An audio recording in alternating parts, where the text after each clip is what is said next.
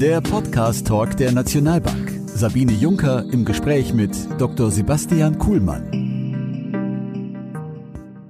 Herzlich willkommen beim heutigen Podcast-Talk der Nationalbank. Heute mit dem Thema Irrtümer bei der Nachfolgeplanung. Ich freue mich, heute Herrn Dr. Sebastian Kuhlmann begrüßen zu dürfen. Herr Dr. Kuhlmann, Sie sind Geschäftsführer der Nationalbank Vermögenstreuhand, einer hundertprozentigen Tochter der Nationalbank Aktiengesellschaft. Was kann ich mir unter Ihrer Treuhandgesellschaft vorstellen? Herzlichen Dank. Ja, der Begriff Vermögenstreuhand ist natürlich nicht wirklich selbsterklärend. Und wenn ich Ihnen jetzt noch sage, dass wir ein Multi-Family Office sind, dann führt das nicht unbedingt dazu, dass Sie sich ein klareres Bild davon machen können, was wir eigentlich machen. Das liegt auch daran, dass Family Offices ihre Dienstleistungsbereiche ganz unterschiedlich definieren.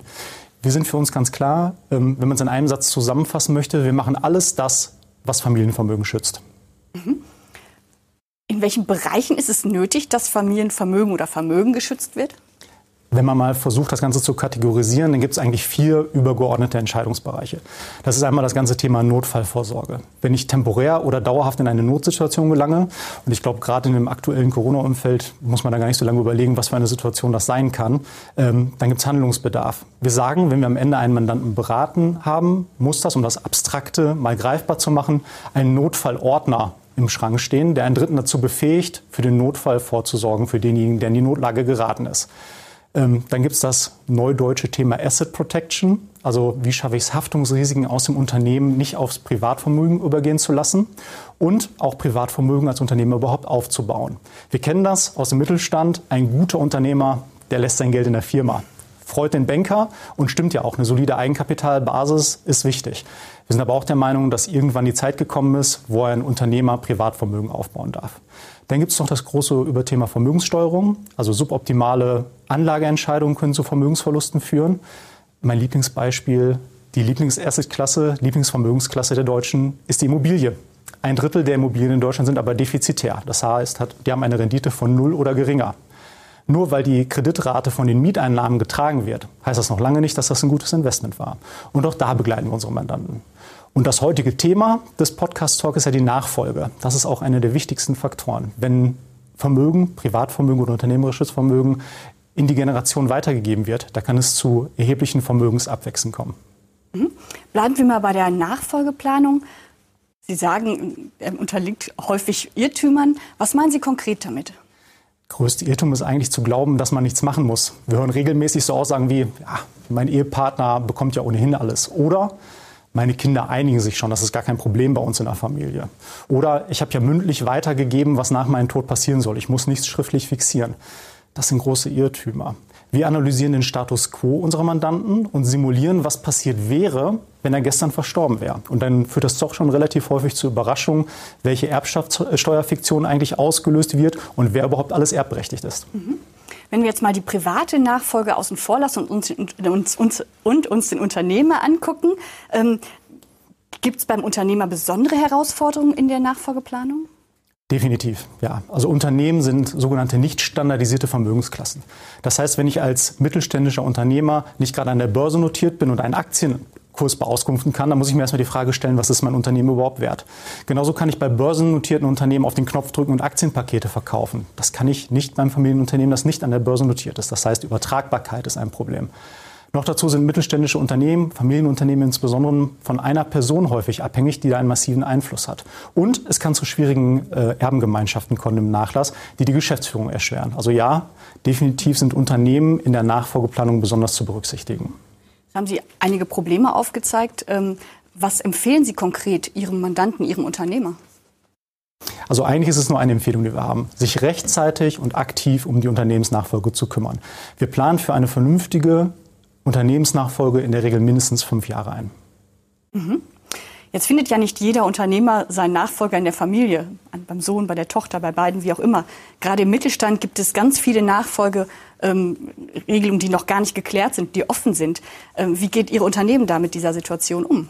Wir entwickeln gemeinsam mit unseren Mandanten Konzepte das große Netzwerk der Nationalbank Vermögenstreuern und vor allen Dingen auch das Netzwerk unserer Muttergesellschaft der Nationalbank helfen uns dabei, diejenigen zusammenzubringen, die zusammengehören. Auf der einen Seite Unternehmer, die verkaufen wollen, auf der anderen Seite Unternehmer, die interessiert sind, zu kaufen. Äh, wichtig ist zu wissen, dass Preisvorstellungen verzerrt sein können. Wenn jemand sein Lebenswerk übergibt, dann kann es sein, dass er eine zu hohe Preisvorstellung mitbringt. Und diese äh, Preisvorstellung, kann die auch Probleme nachher beim weiteren Verkauf mit sich bringen? Ja, genau. Das ist leider der Regelfall. Ähm, deshalb bemühen wir uns auch sehr darum, einen sehr subjektiven Wert zu objektivieren. Dafür nutzen wir die marktüblichen Unternehmensbewertungsverfahren, einmal die Multiplikatormethode, in der wir uns vergleichbare Unternehmen aus der Branche angucken und daraus den Wert des Unternehmens ableiten und einmal das eher Zukunft und auf Erträge ausgerichtete Discounted Cashflow Verfahren, in dem die zukünftigen Cashflows diskontiert auf den heutigen Zeitpunkt den Unternehmenswert ausmachen. Wichtig ist dabei zu wissen, ähm, dass Wert und Preis divergieren können. Warren Buffett hat mal an der Stelle gesagt, Price is what you pay, value is what you get. Oder wie Uli Hoeneß es mal gesagt hat, auf die Frage, ob Javi Martinez wirklich 40 Millionen Euro wert sei, nein. Kein Fußballspieler dieser Welt ist 40 Millionen Euro wert. Aber wenn man möchte, dass der bei Bayern München spielt, dann muss man 40 Millionen Euro bezahlen. Das habe ich verstanden. Preis und Wert sind in dem Fall völlig unterschiedliche Paar Schuhe. Ähm, gibt es etwas weiteres, was Unternehmer, was ein Unternehmer beachten muss, wenn er sein Unternehmen übergeben möchte in die nächste Generation? Ja steuerliche, rechtliche und wirtschaftliche Dimensionen müssen aufeinander abgestimmt sein. Wenn ich zum Steuerberater gehe, dann bekomme ich in der Regel ein steuerlich optimiertes Konzept. Gehe ich zum Rechtsberater, zum Rechtsanwalt, dann bekomme ich ein rechtlich sicheres Konzept. Und der Banker oder vielleicht auch andere Wirtschaftsexperten haben bestimmt noch Ideen, wie das wirtschaftlich optimiert werden kann. Wir haben uns als Vermögenstreuen darauf spezialisiert, alle diese Dimensionen zusammenzubringen. Und es gibt sogar noch eine vierte Dimension, die für uns noch viel wichtiger ist als die anderen drei Dimensionen. Das ist die emotionale es soll am Ende auch tatsächlich das dabei rauskommen, was der Unternehmer möchte. Und das haben wir uns als Vermögenstreuen zur Aufgabe gemacht. Mhm. Hohe Ziele, die Sie sich gesteckt haben. Hand aufs Herz, Herr Dr. Kuhlmann. Kann, können Sie, können Ihr Unternehmen, können die diese Versprechen erfüllen? Ja, also da bin ich der festen Überzeugung. Wir haben 14 Mitarbeiter, die hochqualifiziert sind. Wir haben zum Beispiel Juristen, wir haben Steuerexperten, wir haben M&A-Professionals, wir haben Testamentsvollstrecker. Noch dazu werden wir im Jahr mit ungefähr 30 Nachfolgen betraut. Wir stellen 30 Nachfolgegutachten und es wären sogar noch viel mehr, wenn wir die überhaupt schaffen würden abzuarbeiten. Ähm, wir haben noch dazu sehr positives Feedback von unseren Kunden erhalten. Und was mich eigentlich am positivsten stimmt, ist, dass auch die juristischen Begleiter und die Steuerberater unserer Mandanten uns ein sehr positives Zeugnis assistieren und uns teilweise auch wieder weiterempfehlen für andere Mandanten, die sie haben. Also zusammengefasst würde ich sagen, ja, wir können das tatsächlich leisten, was wir versprechen. Herr Dr. Kuhlmann, vielen Dank für das Gespräch. Wir bedanken uns für Ihr Interesse und freuen uns, wenn Sie beim nächsten Nationalbank Podcast Talk wieder mit dabei sind. Einen schönen Tag und auf Wiedersehen. Seien Sie auch in der nächsten Folge dabei und abonnieren Sie den Podcast Talk der Nationalbank.